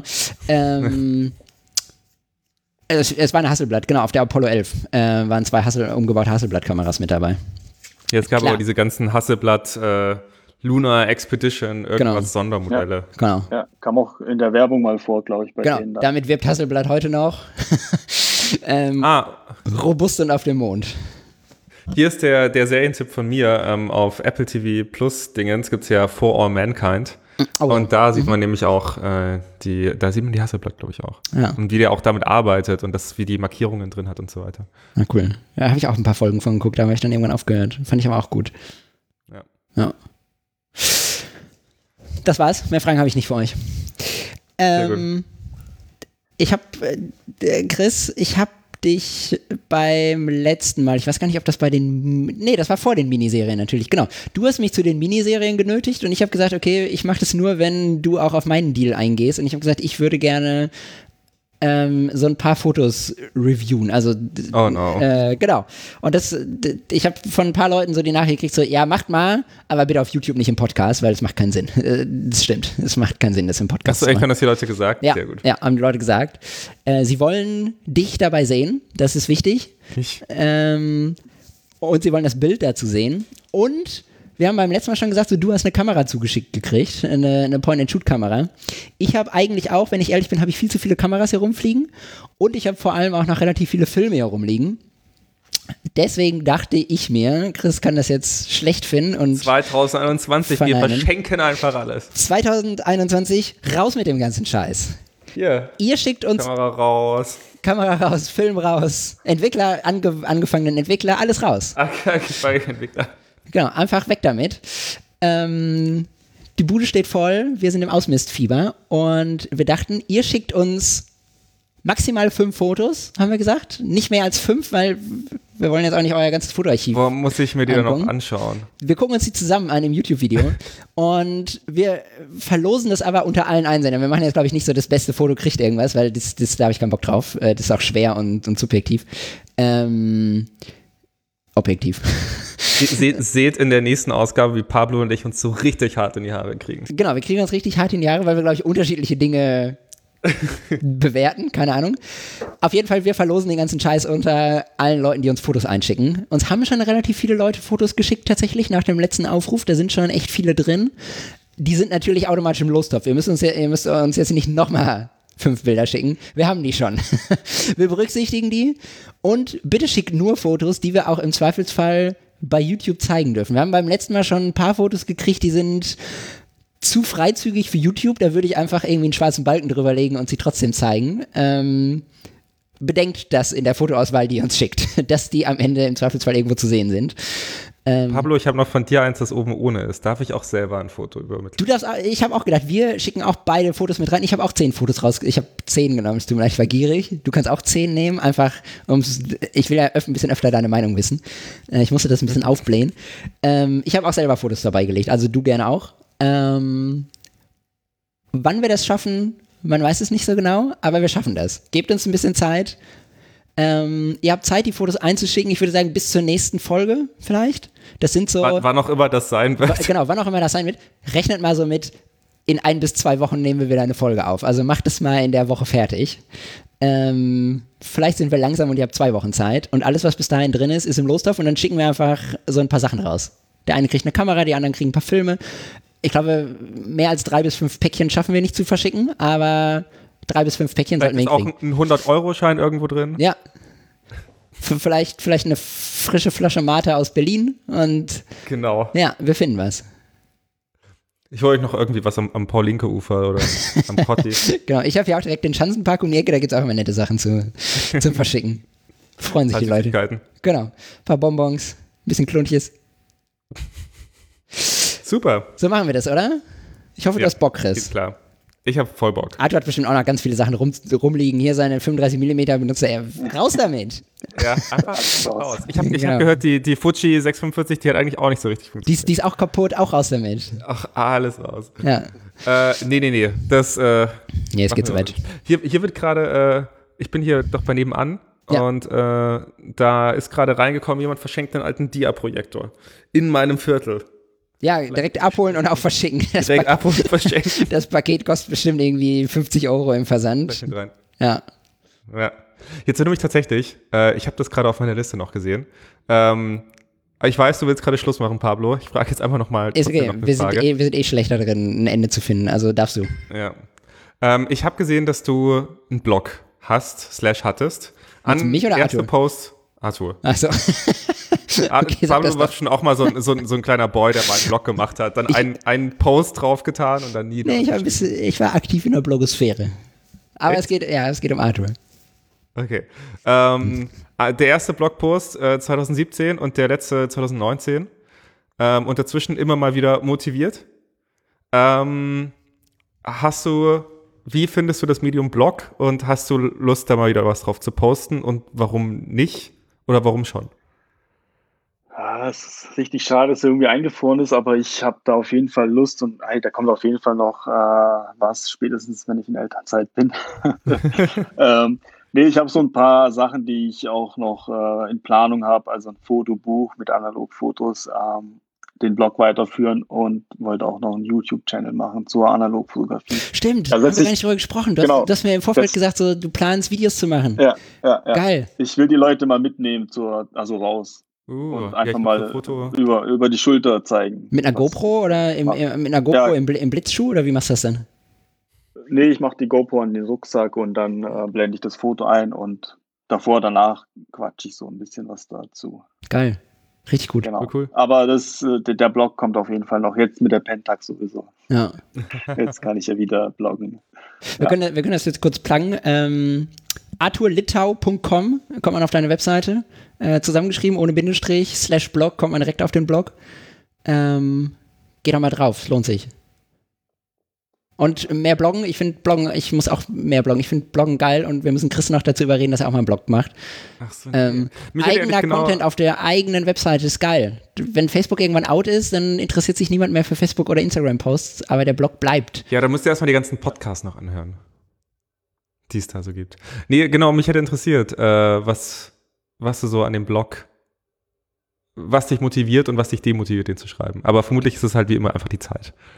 Ja, das ist echt Ist halt Zeit. Arbeit. Ansonsten fand ich es immer, immer ganz cool, dass man so ein bisschen seine Sichtweise noch auf die Fotos ähm, rüberbringen konnte und dass die Leute dann das Bild verstanden haben erst. Ähm, Ja.